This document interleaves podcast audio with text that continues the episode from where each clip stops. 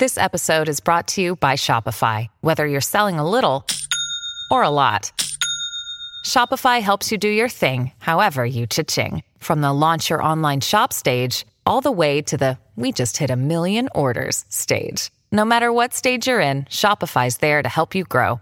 Sign up for a $1 per month trial period at shopify.com slash special offer, all lowercase. That's shopify.com slash special offer. TBS ポッドキャスト桂宮治。これが宮治でございます。私、生まれも育ちも葛飾柴又、帝釈天で産湯を使い、姓は車、名は虎次郎、人呼んで風天の虎と発します。いやー、あー男は辛いわ、身にしみるね。奮闘努力の甲斐もなく今日も涙の日が落ちる。まさに修行時代。あの頃の私のようだ。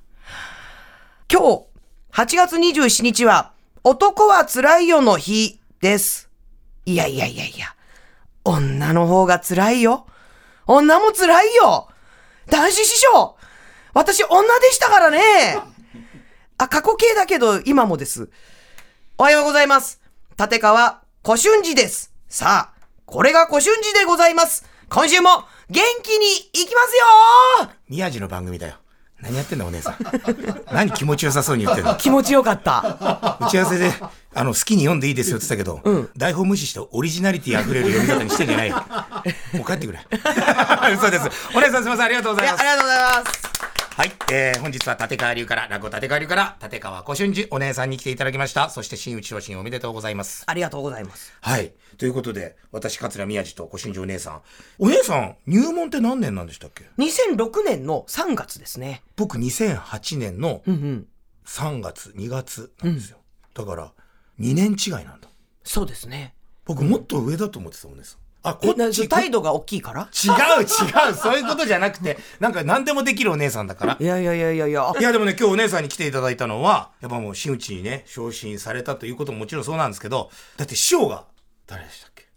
私の師匠、立川談春でございます。うわ、すごい。まあ僕もめちゃくちゃお世話になってますしね、ご自宅呼んでいただいたり、あーごちそうになったり、ね、ゲストに出ていただいたり、僕もはい。本当にしてるお世話に、立川流で真打ちになるっていうことすら難しいし、なおかつ談春師匠のもとで真打ちになるなんてすごいことなんですけど、それはまあちょっと先の話にして、はい今日はこう聞いてらっしゃくれてる皆さんに、立川小春寺師匠はどんな人なのかお、まずこれをね、知ってもらいたいんですけど、はい。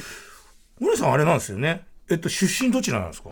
港区ですね。え？港区女子？い いやいや、わざとらしいね。や、マジで俺知らなかった。いやいやいや、え、え、どこ港区の？南青山6丁目。嘘でしょ？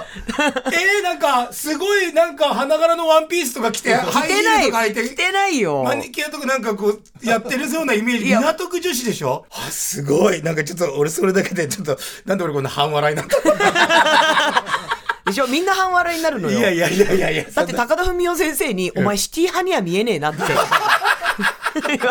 シティポップ聞いてなさそうだしな。あ、でも、じゃあその港区で、で、そのまま、え、が学校どうなったんですか？区立の表参道にある港区立西南小学校ってところが表参道の小学校行ってたんですか？そうそう、西南小学校。でも区立だよ。いや、そうだけど、表参道をランドセル背負いながら歩いてたんですか、うん。でも手のひらいっぱいにダンゴムシとかいっぱい持ってさ。うちの次女と一緒それ。家族全員虫嫌いなのに、あいつだけ幼稚園って信じられないけど、ダンゴムシダンゴムシ手のひらいっぱい握りしめて学校に行ってで、た。それはお腹すいたら食べてんでしょ？食べないよ。それはお宅の次女だけよ。食べてない、食べてない。あ、で、中学、高校は？で、中学は近いところで青山学院の中等部と高等部に。ほら、もうそっからハイ、ハイソサエティな、そのまま高校もそっち行あ、って。それ内部そのまんま上がって、で、大学まで内部進学できるんですけども、まあ、あの、やりたいことが生物学の研究だったので、はいはいはい。であとまあお金ないので国立に行こうっていうんで東京農工大学という、はいは農学部とね工学部はい。2つしかない国立大学があるんですよ多摩地区。でそこの農学部に入りました。あ、もうやりたいことがあったからこそ。え、実際どういう研究っていうか、ど何やってたの？虫 ダンゴムシ持ってたもんね。ダンゴムシはね、昆虫の中には分類入らないんですよ。え、なんすか？足の数が6本じゃないから。ちょっと俺ダメよ、ゾクッとしちゃった。俺本当虫嫌いだからゾクッとなっちゃった。あそうだいやいやいやいや、ででもそれを研究してて、生物学とかやりたかったら、え、ちょっと待ってください。全然落語との接接点がないんだけど。ないです。全く落語を知らずに大学まで行って、はで、大学の最初入学の時に、新入生歓迎サークルの、あの、勧誘とかあるじゃないですか。その時に誘われた先輩に連れて行かれたのが、落語研究会だったんです。い。へえ、落ち研と言われる、はいいわゆる。うん。で、落語知ってるって言われて、はい知りませんと。興味あるって言われて、ありませんって言って。勧誘する側の方が、なんでこの子勧誘してきちゃったんだろうって空気になって。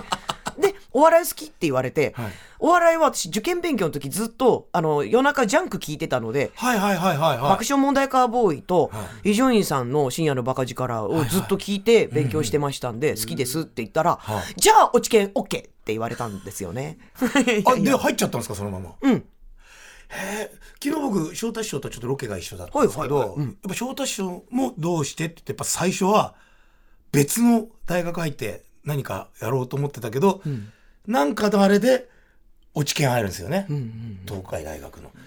やっぱこう、落語界に必要なこの人人材、人たちって、翔太師匠も小春お姉さんとかも、そんな偶然から落語にいやーなるんですね。あなただって偶然 YouTube 見てて落語に目覚めたんじゃないですか？そうなんですけど、あれですね、小さい頃から落語が好きで落語家になったやつにろくなやつがいないですね。それはことないそれはないそれはない。それはないそれでも素晴らしい人いっぱいいますから。何言ってんのお姉さん。なんで私のせいなのよ今お姉さんはは俺の声色使って何言ってんすか？俺のモノマネしながら余計なこと言わないでください。あ、それで、じゃあ落語と出会って、初めて落語聞いたの何なんですかじゃあ？最初ね新入生は浅草園芸ホールのゴールデンウィークのはい。芝居に連れてっていただけるんですよ先輩が。で、えー、小三治師匠の、あの、ゴールデンウィークの浅草園芸ホール鳥に連れてってもらったんですが、ほうあのね、やっぱ初めてだと、はい。リスニング能力がないのよね。なんかどんどんどんどんおじいさんたちが出てが入れ替わって落語をやってて何やってるんだろうぐらいしか覚えてなくて実は失礼な話なんですけれどもいやいやいやあの時綾小路きみまろ先生しか覚えてない。初めて行った寄せが。素晴らしいですね、その一丁ら。すごかった。でも2階席までさあの通路に段ボールまで敷いて座ってさお客さんぎゅうぎゅう詰めゴールデンウィークのを経験してで終わった後に先輩があの先代のね小三師匠のはいはい。カセットテープで道具屋と、うん。そうそう道具屋と天才が入っててこれを覚えなさいって言われて、で人間国宝の小三師匠で覚えてその初めて行った寄せも最後に出てきたのが人間国宝の小三師匠。だった。人間国宝になるために生まれてきてましたね小新庄姉ちゃいちゃいちゃいちゃいそうそうじゃない。うちの先輩たちが柳家が好きだったんだと思うよ。あでもそういうので、そのが落語との出会いなんだ、そうですね。でもやっぱり一番印象に残ったのは君丸さん、あ一番最初はねであのね落語のカセットがたくさん部室にあって、んうんうんうん。で気まぐれにこう聞いてたら、はいゴンスケ魚。誰のだったかな？昔のカセットテープでゴンスケ魚が入ってて、はい。それを聞いたら面白かったのよ。分かったというか。うん。あじゃあもう落語にこうぐっと興味が面白いと思うまでは少し期間があるんですね、んうんうん。初めて触れてから、ん。プロの落語見に行ったけど面白くなかったんですねななんですか？自分のそれまでのさほら受験勉強しかしてこなかった人生の中にそういうおじいさんが何かフリーに話をするところを見るっていう習慣がそもそもなかったからそうですよね。あんま分かんなかったのかも。ね、入れ替わり立ち替わりおじいさん出てくるからね。なんかあの、だから、な老人ホームのリハビリ見てるみたいなもんですもんね。や。で、だからそう言ってて、で、その間に先輩が、あの、じゃあ、あの、早朝寄せと深夜寄せあるよ、っつって、500はいはいはい円で、当時、はい学生安いし、いいよって言われて、で、行き始めたら、要はちょっと上のお兄さんたちぐらいの世代の方たちがやってて面白かった。そうですよね。だから、やっぱりあの、自分の世代というか、ちょっと上ぐらいの人たちって感覚、生きてきた時代が同じぐらいの人たちの、その感性で喋ってる落語の方が、最初は取っかかりがいいですよね。その後に、名人上手と言われるような人、はい。または今、今本当に名人と言われて現役で活躍されている、そういう、もうお師匠が大大先輩の、そう、看板と言われる人たちの見に行くと、ああ、これが本物の芸だみたいなのがありますもんね。いきなり本物の芸に触れても、なんか芸がすごすぎて、は？みたいなね。俺何俺何言ってんだろう、お姉さんちょっと一回メール読んでもいいですか？おい、うん、さあ、えーお姉さんとのこうゲストで来てくれるから、お姉さんゲスト来てくれるから、メールく、あの、ぜひ募集してますって言ったら、はいあの、すごい数来ました。嬉しいです6万3000通くらい来ました。あのーここの番組のリスナー5人しかいないんですけど、6万3000通ぐらい。ツイッターでリツイートしたら、あの、結構皆さん見てくれてて。いや、本当にね、ありがたいです。あの、秘蔵の写真も一緒にツイッター上げときましたんで。マジっすか、ちょっとまだ見てないんで、後で見ます。ラジオネーム、マリッペさんからいただきました。ありがとうございます。ありがとうございます。宮治さん、ご俊二さん、おはようございます。おはようございます。おはようございます。ご俊二さんに質問があります。いろんな師匠がいる中で、どうして談春さんに弟子入りしようと思ったんですか？また談春さんの落語で好きな話は何ですか？教えてください。ということです。でも、あれですよね、寄せ見に行って、落そうそうそう。だから、東京で、まあ、のべつ見てってはいたんですが、え聞き手っていう、楽しむお客さんというのが長く続いてたんですよ。そうですね、それがもう、ねその日本橋亭で師匠が、うちの師匠が独演会をやっていた時期で、先輩が、やっぱ男子師匠の好きな先輩とかもいいたんですね、落研に。で、中の一人が、あの、男春師匠聞きに行こうよって誘ってくれて、日本橋亭の独演会に行った時に、上結新座とラクダをやってて、なんか打ちのめされちゃったんですよ。すごすぎて。はいはいはいはいはい。で、その通い出したんですけれども、富久芝浜とかさ、今夜高尾まやかじとか、すごいのよ。でお客さんたちももう息を飲んで、固唾を飲んで見てて、で、こう日本橋でパーッと終わって出た後に、普通の他のほらさ、その当時だと日韓飛び切り落語会とか、まあいろいろありましたけれども、みんな、ああ、楽しかったねとかさ、はい。打ち上げどこで飲もうかとかさ、そうそういう空気になるのに、みんなもう黙ったまんま靴履いて、外に出て、まず深呼吸して、はあ、すごかったねっていうのが、あうちの師匠の回だけだったんですよ。絶対私の師匠三代目桂真治にそれはない。まあその前に独演会やってないけど。あ、でも、それで、そう、圧倒されて、だからまあ、落ち研で素人で自分がやるっていうこともあったんですけれども、あと、私ね、結構塾の予備校の講師とかに憧れてて塾の先生のアルバイトをたくさんしてて、その当時のあの、カリスマ、予備校講師とかがあよく CM とかでもやってましたよね。なんか、そういうのを見てて、カリスマの授業とか、ヨゼミとか隠れて、私勝手に見に行ってたんですよ。別にもう受験生でもないのに。あえっ、とね、受験の頃だったんだ。けれども、あ受験の頃にもともと興味があって、で、ほら、やっぱり生徒300人、400人とかさ、みんな聞くじゃない。はいはいはい。その、その一人の人で、これだけの人たちをこう引きつけて振り回すとか説得しっていうのの心を揺り動かすっていうパワーとか何かの力に惚れたんですよ。なるほど。すごいと思って。それでちょっと落語家やへの道がメラメラメラメラ出てきちゃったんだ。だってそれまでなんか自分がこう演者とか人前に出てワーキャーやるみたいなことはまあ、、まあ、せいぜい落ち研の要は学生のお遊びレベルだと思ってたんですよね、そんなことを自分の人生命かけてやるとは子供の時は別に全く思ってないですよね、舞台の上に立ちたいとか。んでも落語とし落語に出会ってしまったがために、徐々にそういう日がどんどん大きくなってくるんだ。そうね。うん。だそれまで人前に立つってピアノの発表会とかさ。出た港区女子またちょいちょい俺のな中にないイメージ出してくんだよな ピアノの発表会ドレスを着てうん、とか。かわいいでもね、全然舞台の上で緊張しない人間だったのよ。もともと。えー、羨ましい学校の授業で何かプレゼンしましょうとかさ。壇上に上がってもあんま緊張しないタイプではあったので。あじゃあ素質はあったんだねまあ素質まあというか、合うというか。はいはい、でもそれで談春師匠よでもその前に僕ちょっと一個驚くんですけど、それだって1718年前ぐらいですよね。うん。そうですよね。18年二十19歳もう20年前だね。20年前か、うん。20年前談春師匠って日本橋亭で独演会やってたんですか？そう。あのキャパで、100ちょいぐらいのキャパで、談春師匠の、お人情話だったらこ怖いもの全部聞けるんだ。でも俺初めて師匠と番組でご一緒させていただいて、ね、すっごく優しくしていただきましたけど、今みたいにこう、本当にこう、師匠、あの、宮治ごえ、みたいな感じじゃない時は、やっぱりどうしてもほら、大先輩だし、やっぱちょっとほら、雰囲気的にちょっと怖いじゃないですか。雰囲気的にね。ほら、ほら、優しい人だけど、でそれはわからないから、ふってこっち見て目が合った瞬間にピカってなるもんね。それはでもあれを、そのかん、あの会場で経験したら、それはわしづかみにされますよね。でもそれでもやっぱこれ落語家になろう。で、男子師匠のことはこう、うわ、すごいと思っている。だからでも、落語家になろうじゃなくて、師匠の弟子になろうって思ってたのよ。あー、これもうちょっと男子師匠には聞かせたくない。なんお姉さんの株が上がるだけだから。全カット。最悪やな。えー、そっか。落語家になろう、落語家になりたいじゃなくて、立川談春の弟子になりたいがスタートなんだ。かーだだって、落語家になろうと思えない時代ですもん。女性の落語家がほぼいなくて、女はできないって思われてて、寄席行っても女性の落語家さんが出てると、タバコ吸いにトイレ行ったり、お客さんがしてた時代だから、そもそもなれるもんじゃないと思ってた。いやーでもね、なんかちょっと、すごいこと聞いちゃった。談春師匠の弟子になりたいっていうところが、もう今日のこう、一番のポイントでしたね。でまだ終わんないです。まだ後半戦あるんですけど。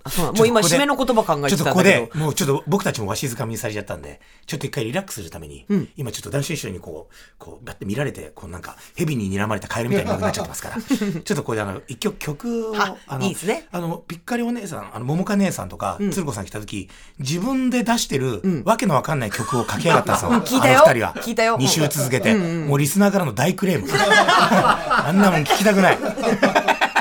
ちょっと、お姉さん、もしかして、自分で曲とか出してないですよね？だえっ、とね、あるけど、あるんだあるの？あの、アコハルってアコーディオンと一緒に、はい、遠見なご姉さんとね。やってる。るのはあるけれども、それかければいいじゃん。なんで？あの、私が聴いて癒されたい曲を選びました。そうなんですか、お姉さん、やっぱ一番リスナーのこと考えてくれてる。ね？じゃあ何ですか？米津玄師さんですよ。ああね、落語家があんま出さないでしょ？何でしたっけ？一番売れてる曲、柑橘系っていう曲でしたっけ？レモンレモンああ、そうかそうか。ごめんごめんごめん。全然違かった。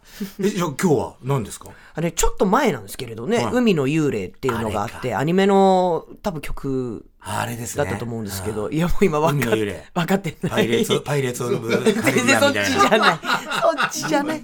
チャチャチャゲチャゲチャチャゲチャゲチャチャゲチャゲチャっていうね。全然違うけど。じゃあ、曲振りお願いします。はい、ありがとうございます。米津玄師さんで、海の幽霊。はい、ただいまお送りしましたのは、米津玄師さんで、海の幽霊でしたい。やーよかった、パイレーツオブカリビアン。違うっつ。桂宮治。これが宮治でございます。これが宮治の宣伝マンさあ、本日はサントリーからロコモアをお得にお試しできるキャンペーンのご紹介です。テキパキ動けていたのが、年齢とともにもたもたもたもた、重い鍋を持って立ち上がる時に膝に違和感を覚えてドキッ宅配便が来て急いで歩き出す時にさっと足が出なくてあれ？なんだか最近思ったように足が動かないっていう話をよく聞きますよね。宮地さん、はい。有坂です。おお久しぶりでございまおす久しぶり、私もそうなんですよ。えー。外出が減って足を使わなくなるとやっぱりねもたついちゃうんですよね。はいはいはい。でそういう時ラジオの前の皆さんどうしてますか？足のことがねいつも気になるというのはねほんと辛いです、はい。そこでそんな皆様に知っていただきたい情報がございます。いやいやぜひ教えてください。はい。足がもたつかずさっさと動くためには膝関節のスムーズさを支えて足の筋肉をサポートすることが重要なんです。うん。つまり膝関節と足の筋肉を良い状態にケアしておくことが効果的なんです。あ膝関節だけじゃなくて足の筋肉もなんですね。そうなんです、うん。そこでぜひおすすめしたいのがサントリーのロコモアです。こちら特保ではありません。機能性表示食品。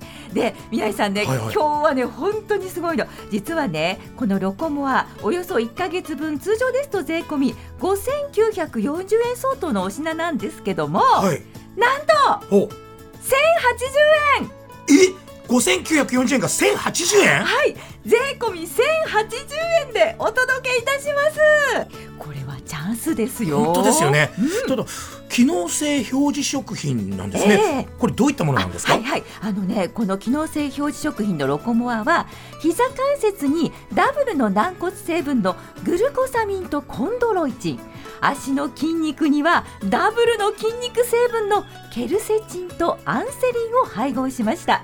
この4つの組み合わせには足の筋力を維持することと膝関節に働きかけることによって加齢によって衰える膝関節を使った動きをスムーズにすることそそして歩行機能の一部であります日常生活における歩く速さを維持することが報告されているんです。えそうなんですね。はいだ足がささっと動けたらえ家事もテキパキはかどりそうですもんね。さあ足の気がかりは放置せずどうぞ皆様ロコモアお試しください足がさっさと動いたら気分だって軽くなるかもしれないですよね、さあサントリーのロコモアおよそ1ヶ月分税込み5940円相当のお品がなんと税込み1080円すごい。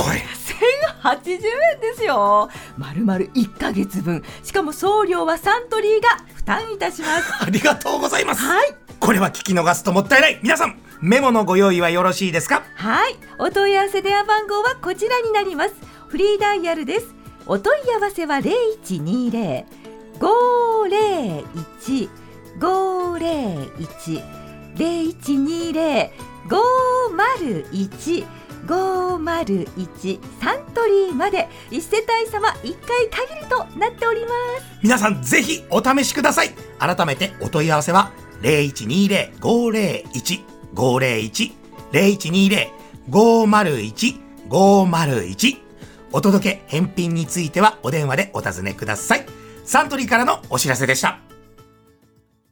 さあ、でもそんなこんなで、でもお姉さんが落語と出会う、出会うまで、はい出会ってから、そして、談春師匠の心は静まりされた話を今聞いて、もう僕もワクワクしちゃったんですけど、僕、だこっから本当に全くわからないんだけど、どうやって弟子入りしたのか、その経緯というか、仕方というか。